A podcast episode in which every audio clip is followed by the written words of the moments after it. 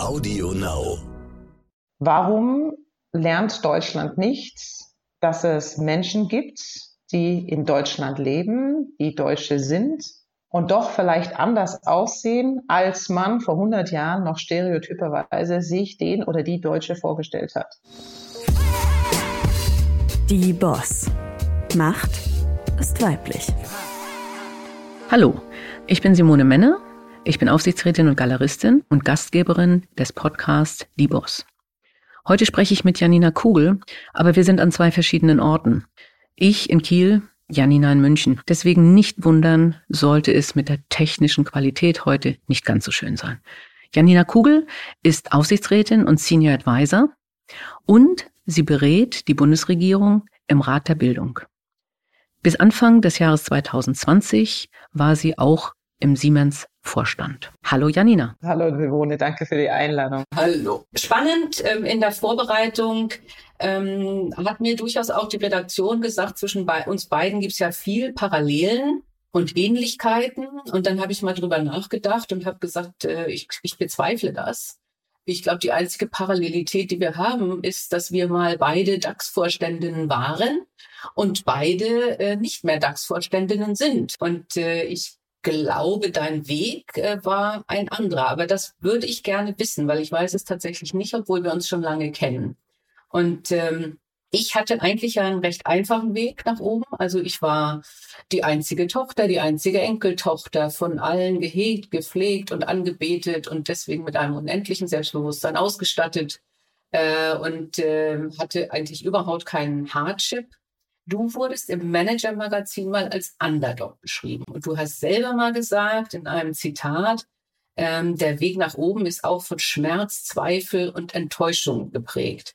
Da höre ich so ein bisschen raus, dass du schon ganz schön kämpfen musstest ähm, äh, von früh an. Ja, Simone, ich muss fairerweise sagen, ich hätte jetzt auch nicht gesagt, dass wir so wahnsinnig viele Parallelen haben. Und ganz ehrlich, ähm, wenn Journalisten und das soll jetzt keine Kritik sein, sondern einfach eine Feststellung über einen schreiben, dann benutzen die ja vielleicht Worte, die man selber nie benutzen würde. Also ich über meine Seiten kann auch immer ganz ehrlich sagen, ich bin ebenso eigentlich in der Situation, wie du es eben beschrieben hast, in der Familie aufgewachsen, mit viel Privilege in vielerlei Hinsicht. Und ähm, ich glaube, das ist dann eher die Tatsache, dass ich nicht weiß bin, dass viele Leute irgendwas reininterpretieren, was ich noch in meinem Leben nie bestätigt oder besprochen hätte. Aber insofern würde ich tatsächlich wenn man meinen Lebenslauf anschaut, dann würde man sagen, ja, der Klassiker. Ähm, Abitur, Studium in In- und in Ausland, Unternehmensberatung, unterschiedliche Stationen, dann zu Siemens, unterschiedliche Stationen im In- und im Ausland. Und das ist, glaube ich, aber etwas, wenn man von außen drauf schaut, dann sieht man bestimmte Dinge nicht.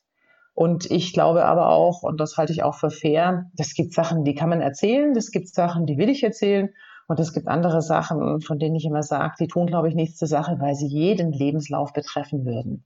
Aber ich sehe es ähnlich, so wie du. Und äh, wie du schon sagtest eingangs, wir kennen uns ja so ein bisschen, in ein paar Parallelen gibt's, aber ich glaube, von außen wird auch immer ganz gerne werden Parallelen dargestellt über die in Anführungszeichen Kategorie die Vorstände oder dann vielleicht nochmal die nächste Kategorie, die Vorstandsfrauen. Genau. Und ähm, ich glaube ganz einfach, das ist nie eine besonders gute Idee, weil wir ja alle Individuen sind. Und ähm, wenn man näher guckt, dann doch sehr unterschiedlich wie alle anderen Menschen auch.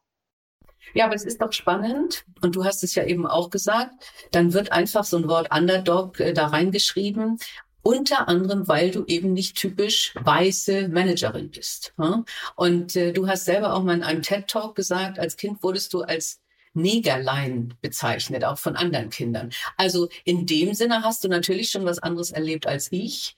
Äh, und, äh, und musstest dann schon vielleicht was anderes machen. Was hast du, was hast du zum Beispiel, wie, wie hast du reagiert, wenn du so bezeichnet wurdest? Und, und war das jetzt etwas, was dich geprägt hat? Naja, also jetzt sind wir, du sagtest schon, der TED Talk ist aus meiner Sicht uralt, den habe ich 2015 gemacht und der ist jetzt natürlich in den aktuellen Debatten rund um Black Lives Matter wieder hochaktuell geworden. Und ich glaube, alles, was ich erzähle, würden alle erzählen, die vielleicht irgendwie so ein bisschen anders aussehen. Und habe ich das erlebt? Ja. Lernt man das zu parieren? Ja. Passiert mir das heute, heute deutlich subtiler in äh, solchen Aussagen wie zum Beispiel, ach, Sie sprechen aber gut Deutsch oder aber auch ganz subtil ähm, an Grenzen. Ja, also das heißt, ähm, das ist immer relativ klar, wenn der Zoll nach klassischen Fliegern, okay, in den letzten Monaten nicht mehr, aber früher ja doch sehr häufig, wenn der Zoll jemanden anhält, ähm, dann sind es selten ähm, hellhäutige, blonde, blauäugige Menschen, um da jetzt einfach mal voll im Klischee zu bleiben, sondern sehr häufig bin ich da auch irgendwie dabei. Ja, ich meine, das endet dann meistens extrem schnell wenn ich meinen Pass zeige und ich dann auch meistens sage, mein Gott, ja, ähm, Sie sollten vielleicht auch mal überdenken, welche Selektionskriterien Sie irgendwie hier auswählen. Und das ist eigentlich letztendlich eine Debatte, da geht es um die Fragen, was ist denn eigentlich strukturell in einem Land der Fall? Und das könnten wir jetzt über ganz, ganz viele Facetten machen. Das ist ja auch immer das, wo wir über strukturelle Transformationen reden, wenn wir über Diversity im Allgemeinen sprechen. Ja, und das gilt dann eben Gender Diversity, ähm, bei der Orientierung. Es geht also über ganz viele Kriterien, wenn du so möchtest, hinweg. Und ich glaube, das ist das, was eine Gesellschaft sich überlegen musste. Prägt an das? Natürlich prägt ein alles. Also ich bin, wer ich bin. Ähm, wie alles in manchen Lebensjahren wäre ich manchmal vielleicht ganz gerne anders geworden. In der Zwischenzeit komme ich mit mir ziemlich gut klar. Man weiß ja dann einfach auch, ähm, worin man gut ist und worin man nicht so gut ist. Man lernt auch damit umzugehen so wie ich immer bei Führungskräften sage, keiner ist perfekt und dann musst du eben dafür sorgen, dass dein Team all das tatsächlich beinhaltet, was du selber nicht mit an den Tisch bringst. Ja, das beherzigen allerdings nicht allzu viele Leute, aber grundsätzlich wäre das ja der Ansatz. Und ich glaube, darum geht's eher. Warum die Journalisten so gerne und so viel auch über Frauen in Führungspositionen schreiben.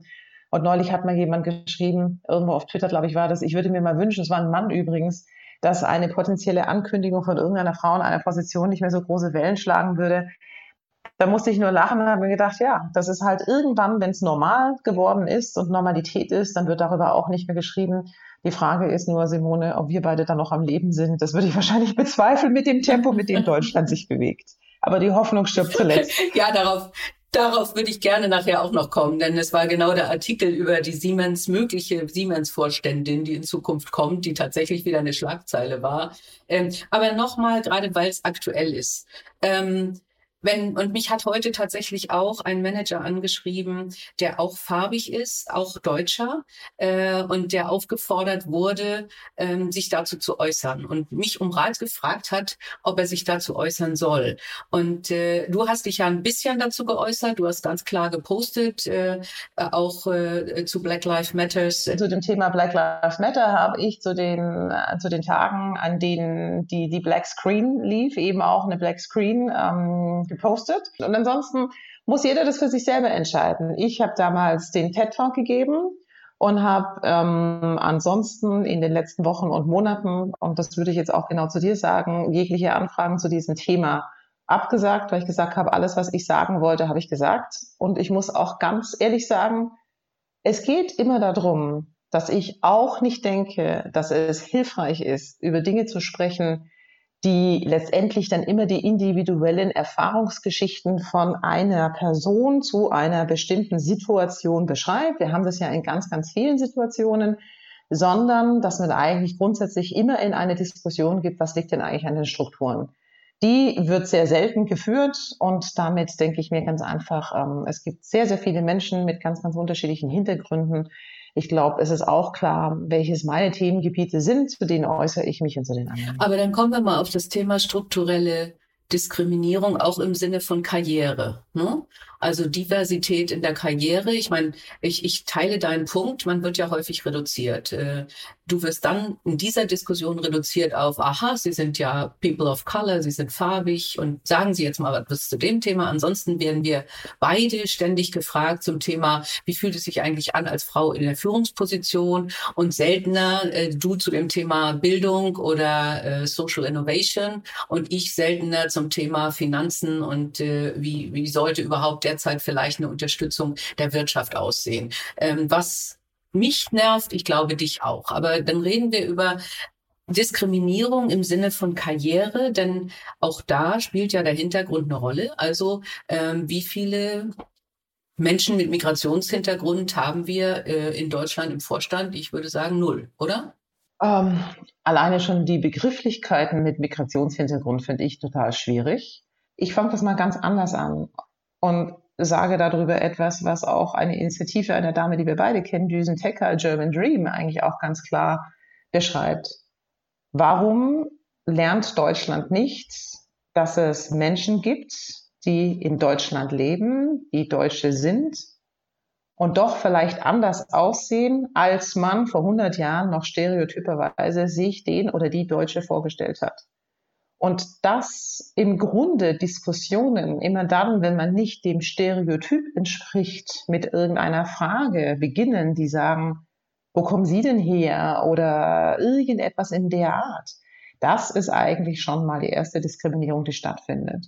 Und bei der Frage der Stereotypen sind wir auch bei dem anderen Punkt, den du angesprochen hast warum Frauen in Führungspositionen noch so selten sind und warum es auch so wenig Bilder gibt, die die Menschen im Kopf haben. Und wenn du jetzt auf die Straße rausgehen würdest und in die Fußgängerzone und würdest jetzt einfach Leute ähm, anhalten und sagen, welche Frauen in Führungspositionen kennst du, dann würde ich sagen, die meisten kommen dann noch auf zwei, drei Politikerinnen, ja, und ähm, bei den Managerinnen wird es wahrscheinlich irgendwie schon dünn.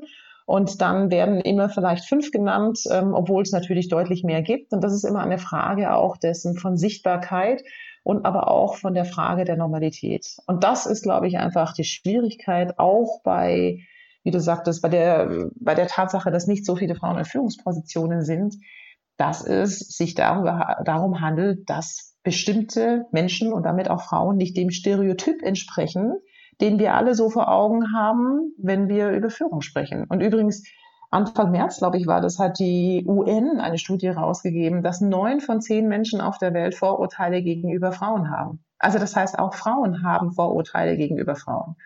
Und mir ist es, glaube ich, einfach nur ein Anliegen, darauf nochmal hinzuweisen, weil man dann einfach sagen muss, wir müssen uns nochmal überlegen, was für Bilder haben wir im Kopf.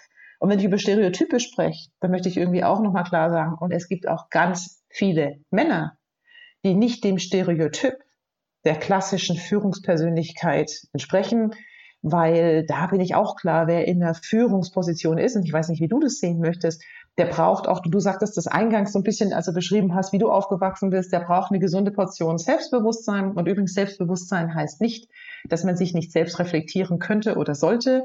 Ja, der braucht auch eine gewisse Portion Machtanspruch, der braucht auch eine gewisse Portion ähm, Resilience und Unbeirrtheit und so weiter und so fort. Und all diejenigen Menschen, die diesem Stereotyp nicht entsprechen, werden selten in Führungspositionen gesehen.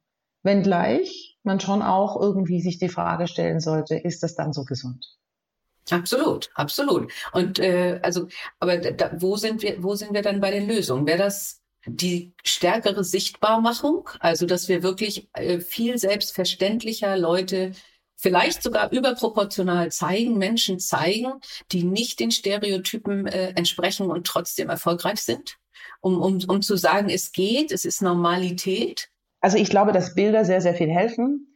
Ich glaube auch, dass Bilder gerade zum Beispiel bei Kindern noch sehr, sehr viel bewirken können, die da wirklich noch total offen sind und überhaupt noch gar nicht die Welt in irgendeiner Weise einkategorisieren. Aber man muss ja sagen, der gesellschaftliche Einfluss findet ja an ganz, ganz unterschiedlichen ähm, Stellen statt, ja. Und das liegt weder immer nur an der Frage des Elternhauses, der Schule, des Kitas, sondern einfach nur an dem, was eigentlich so im Alltag passiert.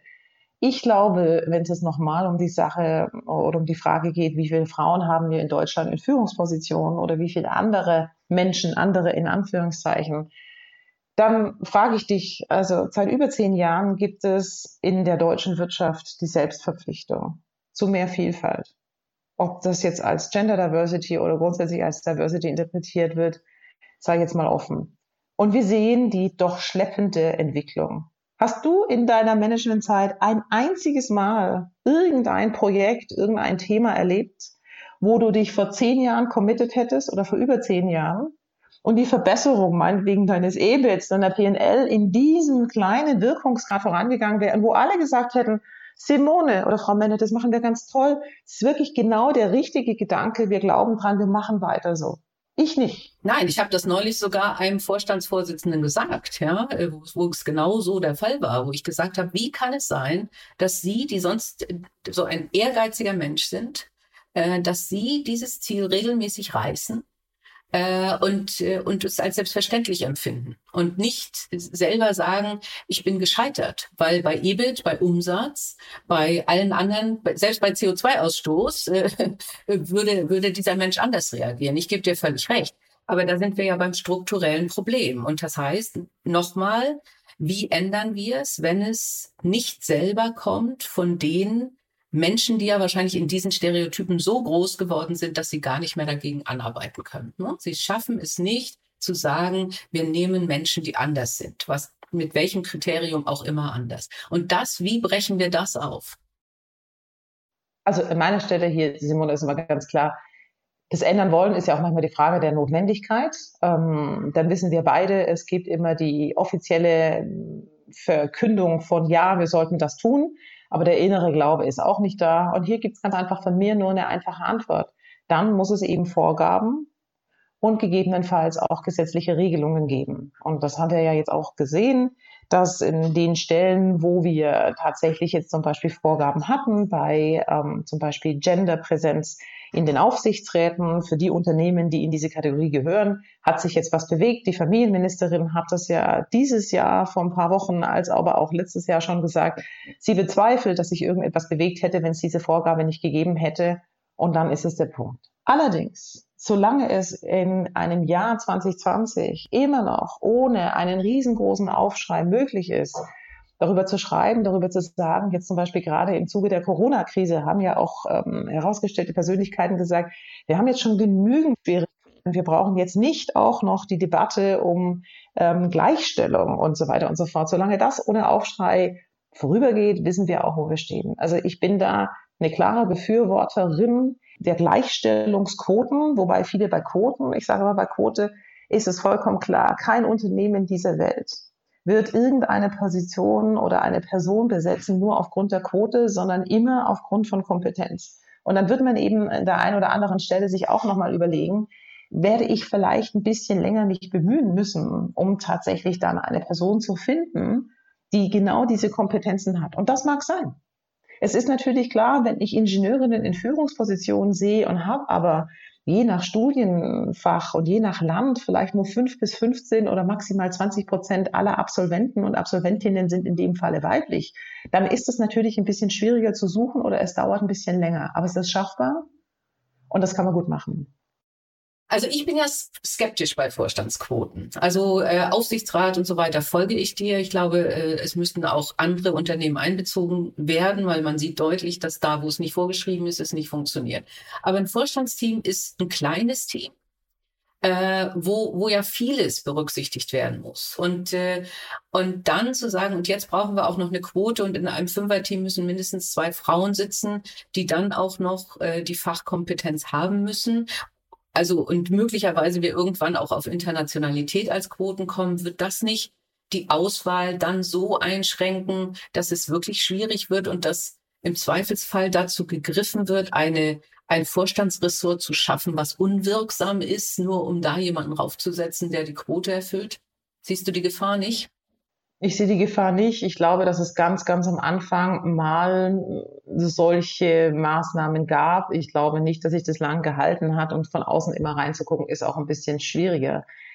Weißt du, es geht eigentlich um, um ähm, Ergebnisse, die alle Researchers dieser Welt schon seit Jahren sagen. Solange du nicht 30 Prozent einer nicht dem Stereotyp entsprechenden Gruppe in einem Team hast, so wird diese, diese Minderheit, nenne ich das jetzt einfach mal, immer eine Minderheit bleiben und wird auch nie die Kultur oder ich sage jetzt mal die, die Wirkung dieses Teams verändern. Und dementsprechend, viele fragen mich, warum immer diese 30 Prozent? Ja, du könntest jetzt auch nach Südafrika schauen, Black Empowerment Act, da hast du ja auch Quoten.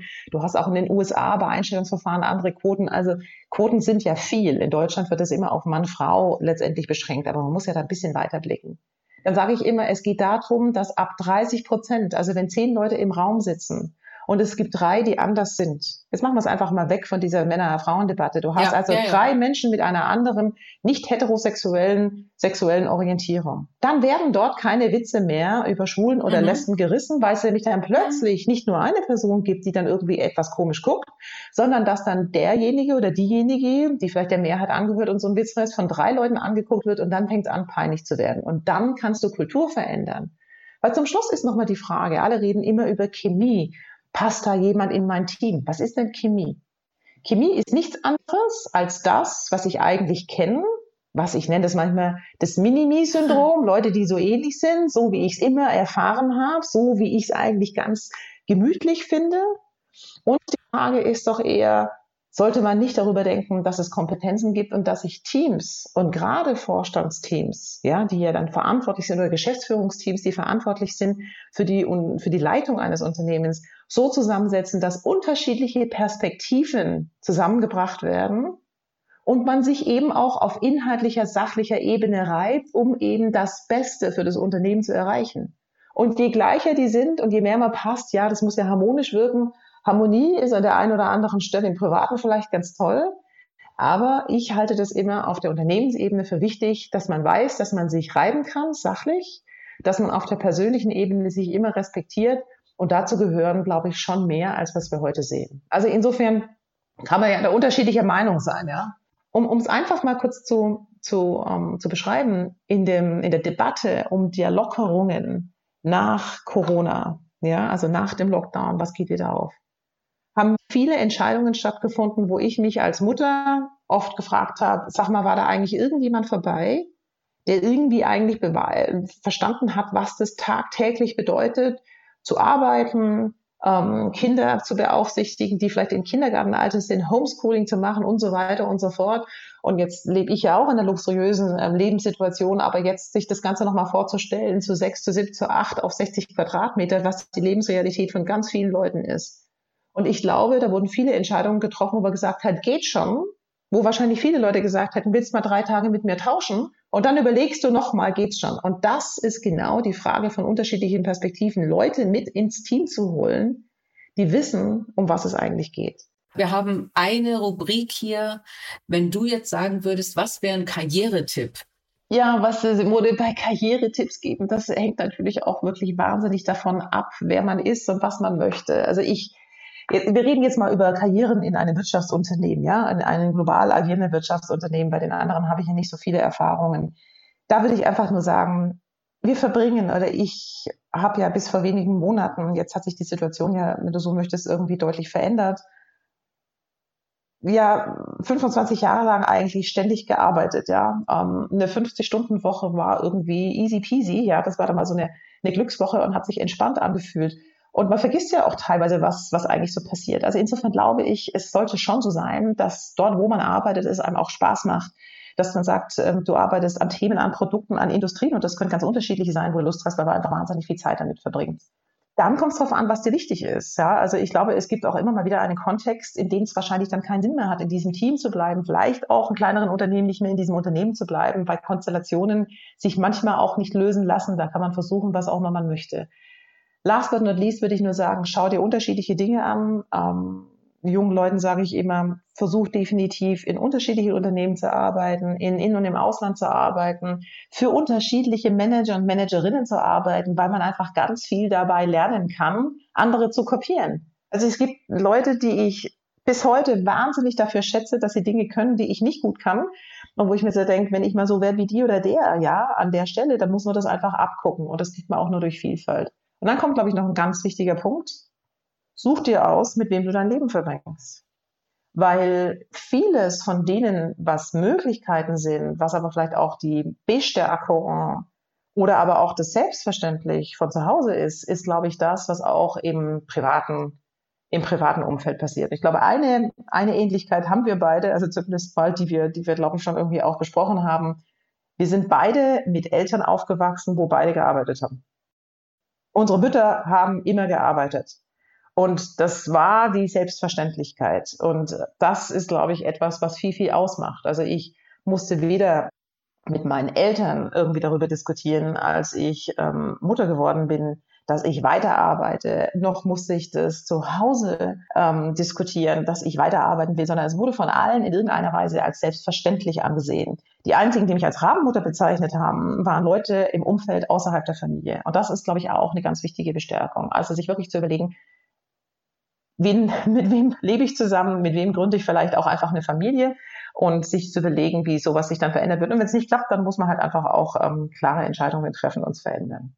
Aber nochmal ein Thema, was ja in, in so einer Position auch schwierig ist äh, und, und wo wir vielleicht auch nochmal darüber reden können, wie geht man damit um. Ich habe ja beispielsweise Köln und Norderstedt zugemacht. Hm? Äh, und äh, also Norderstedt war ja ganz schrecklich, weil in Norderstedt, die hatte ich ja selber verselbstständigt, diese, diese GmbH. Ich hatte also zehn Jahre vorher den Menschen Hoffnung gemacht und gesagt, wir werden das hier ganz toll strategisch aufstellen. Und dann bin ich da hingegangen und habe denen gesagt, wir machen zu. Bin durch so einen ganz engen Gang gegangen äh, äh mit Trillerpfeifen und äh, und äh, habe dann meine Rede gehalten, habe auch durchgehalten und bin dann aber sehr sehr schnell irgendwie das nächste Hinterzimmer gegangen und habe geheult. Ähm, und du hattest ja die wirklich schwierige Situation, die wahrscheinlich noch schwieriger war, weil in der Öffentlichkeit so super diskutiert mit Görlitz. Wie pufferst du das ab? Also ich habe ich hab dann immer gesagt, es ist richtig. Ich weiß, dass es für das Ganze richtig ist. Aber emotional war es schon ein Akt und gleichzeitig darf man ja die Emotionen nicht zeigen. Also ich glaube, das kommt immer so ein bisschen drauf an. Als Personalvorstand hat man ja da leider auch ähm, zahlreiche Erfahrungen. Du hast jetzt Görlitz genannt. Eben. Dafür bin ich, wenn du so möchtest, natürlich auch bekannt, in Anführungszeichen. Das ist ja irgendwie auch schon krass, aber man kann sich natürlich vorstellen, die Diskussion um Görlitz und übrigens zum gleichen Zeitraum viele andere Standorte war nicht meine erste. Ja, da habe ich ja schon eine wahnsinnige Erfahrung hinter mir gehabt, wie es ist, vor einem Standort zu stehen, an dem man sagt, wir werden schließen oder wir werden in einem Jahr schließen oder 50 oder 70 oder 80 Prozent von euch werden ihren Arbeitsplatz verlieren, je nachdem, was die Planung ist. Ich glaube, da gibt es zwei Dinge. Das eine ist ganz wichtig, man muss sich genau diesem Dialog stellen. Wenn du natürlich an einem Tag, und das habe ich öfters mal erlebt, mehrere Standorte ankündigst, entweder massiven Abbau oder auch Schließungen, dann kannst du natürlich als Individuum nicht an allen Standorten gleichzeitig sein, ja, weil da gibt es ja zumindest in vielen Ländern auch eine gesetzliche Logik, wann muss was verkündet werden, nachdem es entschieden worden ist. Ja. Dann musst du dich aufteilen. Aber ich persönlich habe immer erlebt, dass die Leute trotz allem es respektiert und auch vor allem honoriert haben, dass man selber gekommen ist und sich nicht weggeduckt hat Absolut. und auch nicht diese schwierige Entscheidung weiter delegiert hat an andere. Ja, also so ungefähr so die Oberen schieben das dann immer noch mal ein paar Etagen nach unten und die müssen es machen. In manchen Ländern gibt's da hohe Emotionen, da geht's über Trillerpfeifen und so weiter und so fort hinweg. Und ähm, da kenne ich auch Menschen, die sich dann darüber immer empören. Da sage ich mal, pass mal auf, in dem Moment, in dem du das als Top-Manager verkündest, hast du über Wochen und Monate hinweg an Businessplänen gearbeitet. Du hast darüber nachgedacht.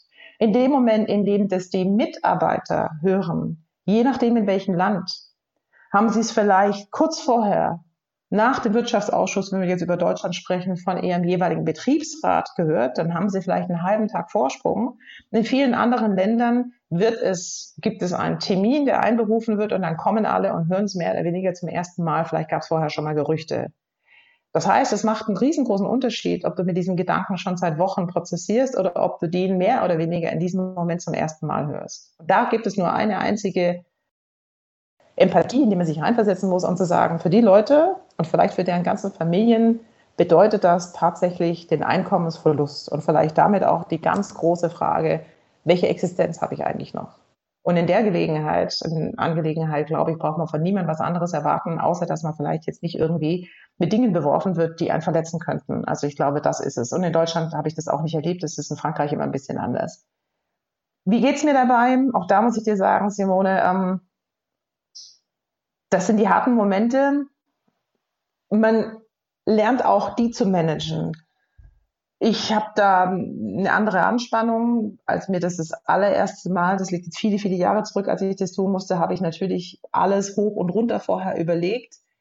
Ich habe in solchen Momenten nicht geweint. Es gibt andere, in denen ich weinen würde. Und zwar einfach aus einem Grund, dass ich, glaube ich, auch weiß, dass je schärfer die Krise wird, desto, desto gefasster bin ich bei bestimmten Sachen. Das ist jetzt so meine persönliche Reaktion. Aber das ist ja auch egal. Weil ich finde, es gibt unterschiedliche Arten und Weisen, Emotionen irgendwie zu zeigen. Und mit der Öffentlichkeit übrigens zum, zur Debatte Görlitz, ja, ähm, das fand ich eigentlich viel schwieriger in der Auswirkung im Privatleben, dass dann irgendwann mal alle oder viele Leute mich erkannt haben. Zum damaligen Zeitpunkt war ich natürlich extrem häufig in, in Sachsen und auch in Berlin und viele in der Politik wollten ja auch mit mir darüber sprechen, erstens mal klar zu machen. Und das haben übrigens alle Politiker immer komplett verstanden. Ich habe gesagt, wir sprechen mit Ihnen. Ich bin gerne bereit, mit Ihnen über Lösungswege zu diskutieren, zum Beispiel auch für strukturschwache Gebiete. Ähm, auch Siemens war da immer bereit, einen Beitrag dafür zu leisten. Aber verhandeln. Verhandeln tue ich mit den Arbeitnehmern unseres Unternehmens und den Gewerkschaftsvertretern, die unser Unternehmen da sind und mit niemand anderem. Und das muss man eigentlich auch nochmal ganz klar sagen. Was dann schon ein bisschen blöder war, waren eher so, ähm, wer mich dann immer alles irgendwo mitten auf der Straße angesprochen hat, um mir mal zu sagen, was ich eigentlich zu tun hätte oder mir ähm, die Meinung zu sagen. Aber da gab's alles. Da gab's ähm, ganz harsche Themen, da gab's aber auch sehr, äh, sehr positive Themen ich glaube auch, da hat mich dann der ein oder andere Mensch respektiert danach, der mich wahrscheinlich vorher nicht so wahnsinnig respektiert hat. Du hast eben berichtet, und das finde ich super spannend, äh, dass Menschen dich hinterher dann anders wahrgenommen haben, weil du den, den Diskurs aufgenommen hast und ihnen erklärt hast, was die Alternativen wären, oder? Ja, ich glaube, also zum einen das, aber ich glaube, das hätte ich jetzt fast eher so gesagt, dass diejenigen, die mich jetzt über die ganzen Jahre, in denen ich ähm, Personalchefin irgendwo war, das war mein Brot- und Buttergeschäft, ja. Also das ähm, habe ich schon immer gemacht und schon immer getan. Also das heißt, diejenigen, mit denen ich in der Verhandlung saß, die Arbeitnehmer beziehungsweise die betroffenen Mitarbeiter, die kannten das. Viel eher glaube ich, dass es, also diejenigen, die das immer etwas argwöhnisch betrachten, haben sich gedacht, ach, schau an, die Kugel kann das eigentlich auch, weil sie mich nie als diejenige wahrgenommen hatte, die all die ganzen Restrukturierungen vorher auch schon gemacht hatte. Und ich glaube, damit, da habe ich dann eher einen Respekt bekommen. Und ich glaube, das Einzige, was mich mehr beschäftigt, weil du gefragt hast, sind dann eher so die Momente, in denen die Kinder, um jetzt mal Jugendsprache zu sagen, wenn die dann auf dem Schulhof gedisst werden, ja, für das, was ihre Mutter macht, dann kommt so ein Punkt, wo ich sage, das kann ich nicht mehr schultern. Da kann ich natürlich dann Sprachhilfen, ja, also zum Beispiel mein Sohn hat einmal zu mir gesagt vor vielen Jahren, pass auf Mama, wenn du was ankündigst und ich erfahre es dann, in der Schule, ja, weil irgendjemand von den Eltern irgendwie Zeitung gelesen hat und du hast es mir aber nicht vorher erzählt, ja. Und das war ehrlich gesagt genau so ein Punkt, wo ich dann die letzten Tage vor so einer Ankündigung sind immer meistens stressig mit vielen abendlichen Meetings und da habe ich die Kinder einfach nicht mehr nicht mehr wach angetroffen und ihnen zu sagen, was passiert ist. Und da habe ich wirklich einen Einlauf zu Hause bekommen. Und zu Recht. Und da habe ich danach nur gesagt, okay, und habe den Kindern gesagt, pass auf, das und das werdet ihr morgen hören oder das und das wird morgen sein. Und das ist der Grund, weil wenn du natürlich einfach mal sagst, pass auf, wir machen zum Beispiel jeden Tag eine Million Euro Verlust, dann versteht es jeder, dass ein Unternehmen, wie so groß die Substanz auch magen muss, es nicht ewig mittragen kann, jeden Tag eine Million Euro zu Verlust zu machen. Und dann ist es eine Sprachregelung, mit denen allen gehen könnten. Und das ist, glaube ich, auch immer das, was notwendig ist, nicht abstrakt zu sprechen, sondern ganz konkret und auch das, was du gesagt hast, auch gegenüber den Mitarbeitern. Und weil du deine Erfahrung angesprochen hast, man trifft eben Entscheidungen und zehn Jahre später sehen sie anders aus. Das heißt nicht unbedingt, dass die Entscheidung die falsche war, sondern dass sich Dinge verändert haben. Und manchmal trifft man auch Entscheidungen, die dann eben später sich als nicht die richtigen darstellen, die man dann revidieren muss.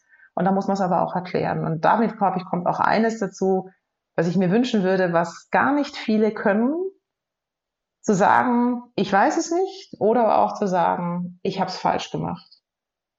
Und ich würde es heute anders machen. Das muss man halt manchmal zugeben. Jetzt mal Schluss mit Vergangenheitsbewältigung. Jetzt möchte ich in, in die Zukunft gucken.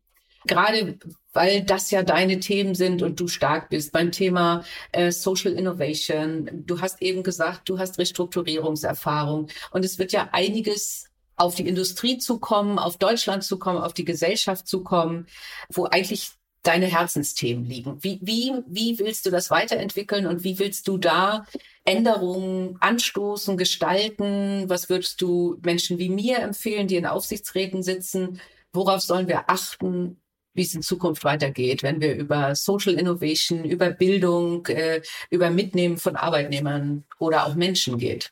Also zum einen glaube ich, ist es ja eine gute Chance, die ich jetzt momentan habe, darüber zu sprechen und die Dinge auch ganz klar zu artikulieren.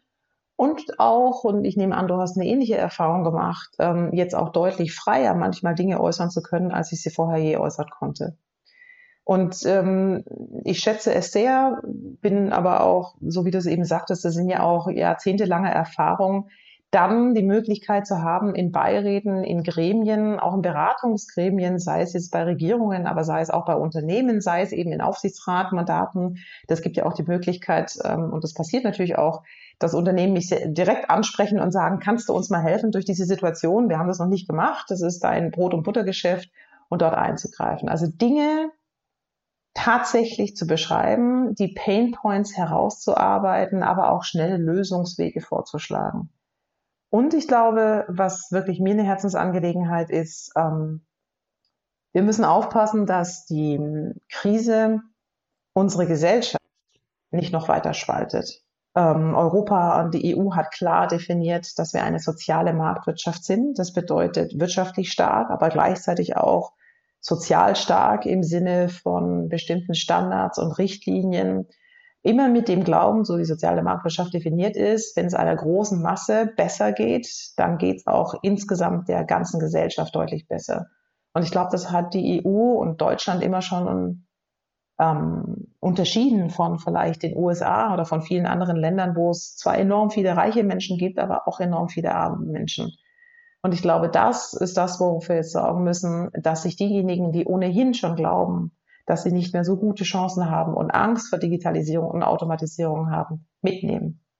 Und auch hier ist eben in den Diskussionen, die wir auch, jetzt sage ich jetzt mal regierungsnah führen, ich sage, wir müssen uns doch mal darüber im Klaren werden, wenn wir Menschen weiterbilden zu dem Zeitpunkt, in dem sie noch Arbeit haben, in dem sie Steuern bezahlen, in die Sozialversicherungskassen einbezahlen und dort Geld in die Hand nehmen, weil sie irgendwo in ihren 40ern sind und noch 20, 25 Jahre arbeiten können und müssen, dann ist es für uns alle billiger und besser, als sie erstmal sozusagen ihren Arbeitsplatz verlieren zu lassen und dann uns zu überlegen, was machen wir aus der Arbeitslosigkeit heraus. Und das ist vor allem eine deutlich bessere Perspektive. Also sprich, wenn du Menschen erklärst, dass vielleicht der Beruf, den sie heute haben, so nicht mehr lange existieren wird, aber was sie anderes machen könnten, sie auch hinleiten dazu, dann ist das, glaube ich, gut. Und wir sind ja schon so ein bisschen immer noch in dieser alten Denke, du hast einmal einen Beruf gelernt und dann machst du den für immer und für ewig und alles, was du dann vielleicht brauchst, lernst du dann schon währenddessen.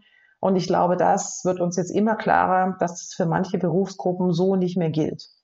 Ja, manche werden tatsächlich verschwinden, aber komplett andere würden irgendwie neu entstehen. Und das ist nochmal ein Anliegen, dass ich glaube, dass wir bitte weniger von diesen haben sollten, die sagen, für mich reicht's noch. Also so ungefähr in Anführungszeichen, für mich, solange ich noch in dieser Job bin, in dieser Funktion habe oder solange ich noch lebe, wird's noch reichen.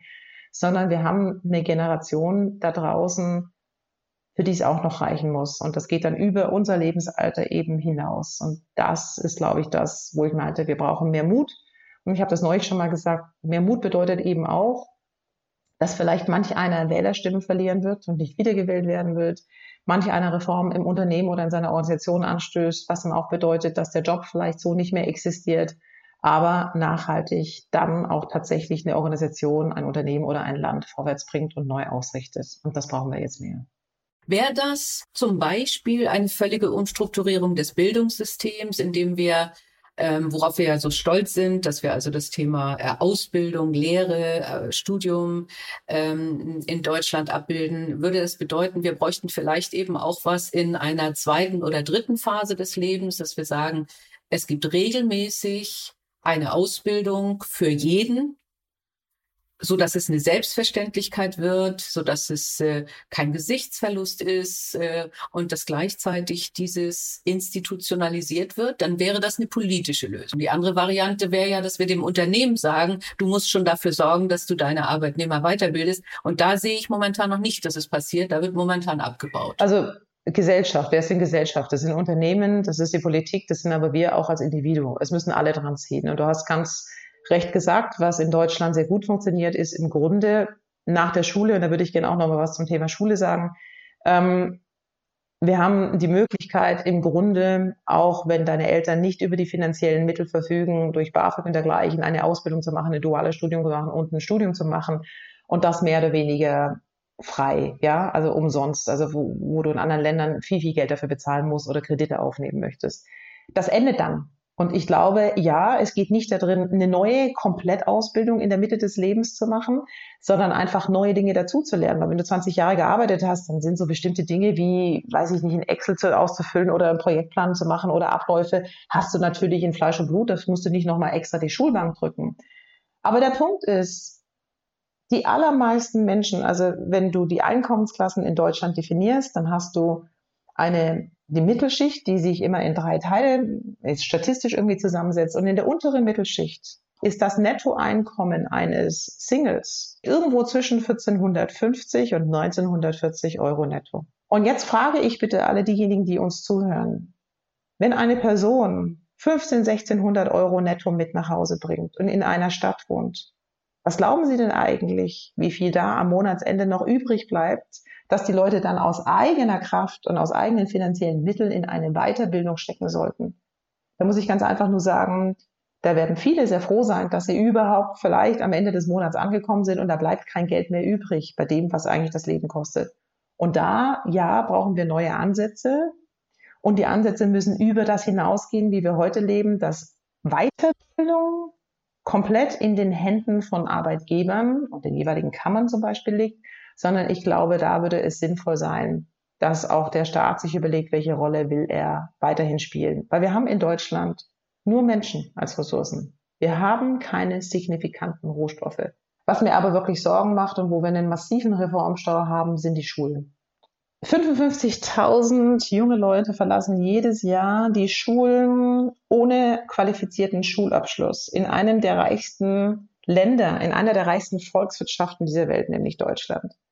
Da stellt sich doch die Frage, wenn jemand, und wir reden immer darüber, wie wichtig Bildung und wie wichtig Weiterbildung im Zuge der Automatisierung und Digitalisierung ist, welche neuen Skills wir haben müssen, dann frage ich einfach nur, was glauben wir eigentlich, was wir uns leisten? Weil wer keinen Schulabschluss hat, hat natürlich auch nicht die Grundvoraussetzungen, um überhaupt tatsächlich in Arbeit weiterzuarbeiten, die nicht prekäre Beschäftigungsbedingungen sind. Und da so salopp zu sagen, na, die hatten ja alle Chancen und haben sie nicht ergriffen, das ist uns jetzt egal, das schafft eigentlich von vornherein eine relativ hohe Abhängigkeit von Mitteln auch des Staates, die wir nicht akzeptieren sollten. Die Frage dessen, wie weit du kommst in Deutschland, hängt massiv mit deinem Elternhaus ab. Und deshalb sagte ich übrigens auch Anfang unseres Gespräches, ich komme aus sehr privilegierten Verhältnissen. Ja, da interpretieren manchmal andere was rein. Aber das ist, glaube ich, das. Und das ist nicht fair. Und das ist nicht gut. Und das wird auch dazu führen, dass wir anders agieren müssen. Aber wenn natürlich bei dir zu Hause kein Deutsch gesprochen wird und wenn deine Eltern dir nicht helfen können und du hast dann ähm, auch jetzt mal abgesehen von Corona nur halbtags Schule, dann ist das ja auch die Schwierigkeit, wie sollen die Kinder das jemals aufheben? Und da glaube ich, haben wir viele andere, die PISA-Studie zeigt Jahr für Jahr, welche andere Länder dort deutlich besser agieren, wo wir deutlich früher auch schon massiv Kinder und Jugendliche unterstützen, die keine Unterstützung von zu Hause mitbekommen, weil daraus macht man auch diejenigen, die später dann irgendwie den Beitrag in die Gesellschaft leisten können. Und da sollten wir nicht drüber weg. Ja, und also das ist der Punkt, den, der mich derzeit auch verblüfft, weil es wird immer wieder gesagt, wie wichtig Bildung ist. Äh, aber wir haben schon am Anfang oder vor jeglicher Krise äh, diese Situation gehabt, dass wir ähm, Schulabbrüche hatten oder dass äh, Kinder aus schlechter äh, privilegierten äh, Familien schlechter ausgebildet waren. Und wir haben jetzt am wenigsten getan für tatsächlich die Familien, die zu Hause saßen mit mehreren Kindern und kaum in der Lage waren, Homeschooling zu betreiben. Und das bedrückt mich tatsächlich auch, weil ich glaube, dass da macht äh, die Gesellschaft insgesamt, wie du richtig sagst, einschließlich Wirtschaft, die wenig den Mund aufgemacht hat, dass ihre Mitarbeiter jetzt zu Hause sitzen und äh, alles auf einmal bewältigen müssen, da haben wir einen Fehler gemacht und das sollten wir korrigieren. Da sind wir völlig einer Meinung. Also absolut. Absolut. Hm, gut. Und wir werden noch weitere Phasen haben, in denen es, glaube ich, teilweise Lockdown gibt. Also ich glaube, das ist ein Konzept, an dem wir weiter lernen müssen, aber das bedeutet auch strukturell umzudenken. Ja, ja. Gut. Janina, wir kommen zum Ende. Ähm, und äh, es hat super Spaß gemacht, aber wir haben immer eine Abschlussfrage. Äh, und die ist, also du kennst ja Bewerbungsgespräche ähm, aus dem FF, da gibt's ja immer so, was ist äh, deine größte Schwäche? Das ist dann immer Ungeduld und sowas. Eine schöne Frage aus Bewerbungsgesprächen ist auch, wie lautet denn der Titel Ihrer Autobiografie, wenn Sie dann mal eine schreiben? Also wie würde denn der Titel deiner Autobiografie heißen? Ist ja lustig, die habe ich noch nie gestellt oder aber auch noch nie bekommen. Simone, das zeigt jetzt also, hast du die Frage wirklich gestellt? Schon öfters mal im Interview? Ja, ich finde die ganz spannend, äh, weil äh, also gerade wenn es spontan kommt, ja, ist es schon eine knifflige Frage. Also ich habe sie im Übrigen auch bekommen. Ich äh, weiß gar nicht mehr lustig. genau, was ich gesagt habe. Meistens kommt es spontan. Was bin ich doch für eine komische Personalerin, dass ich das nie gefragt habe. Ich würde, glaube ich, meine Biografie ähm, etwas so ungefähr nennen wie Change. Ähm, ich glaube tatsächlich, nee, nicht ich glaube, ich weiß, dass mich immer Veränderung angetrieben hat. Ich habe ja auch mal den Satz, have always been driven by change. Entschuldigung, dass ich das jetzt nicht auf Deutsch sagen kann. Und insofern würde ich einfach nur sagen, Change und warum sich Mut immer lohnt. Sehr schön. Das, das ist ein, das, das ist ein, ein super Titel. Also ich meine, bereit. Ich habe aber nicht vor, eine Autobiografie ah, zu schreiben. Wer weiß, wer so, ja. weiß. Also zumindest über Change hast du, glaube ich, einiges zu sagen. Vielleicht schreibst du einfach mal ein Buch über Change und Restrukturierung. Schon in der Mache. Ah, nicht wow. ganz über Restrukturierung, aber ein Buch ist in der Mache. Genau. Ja, ja. Gut, gut. Also, dann äh, bedanke ich mich ganz herzlich äh, hat super Spaß gemacht, wie immer mit dir. Vielen, vielen Dank, dass ich deine Zeit haben durfte. Vielen Dank, hat Spaß gemacht. Ciao. Ciao. Die Boss. Macht ist weiblich.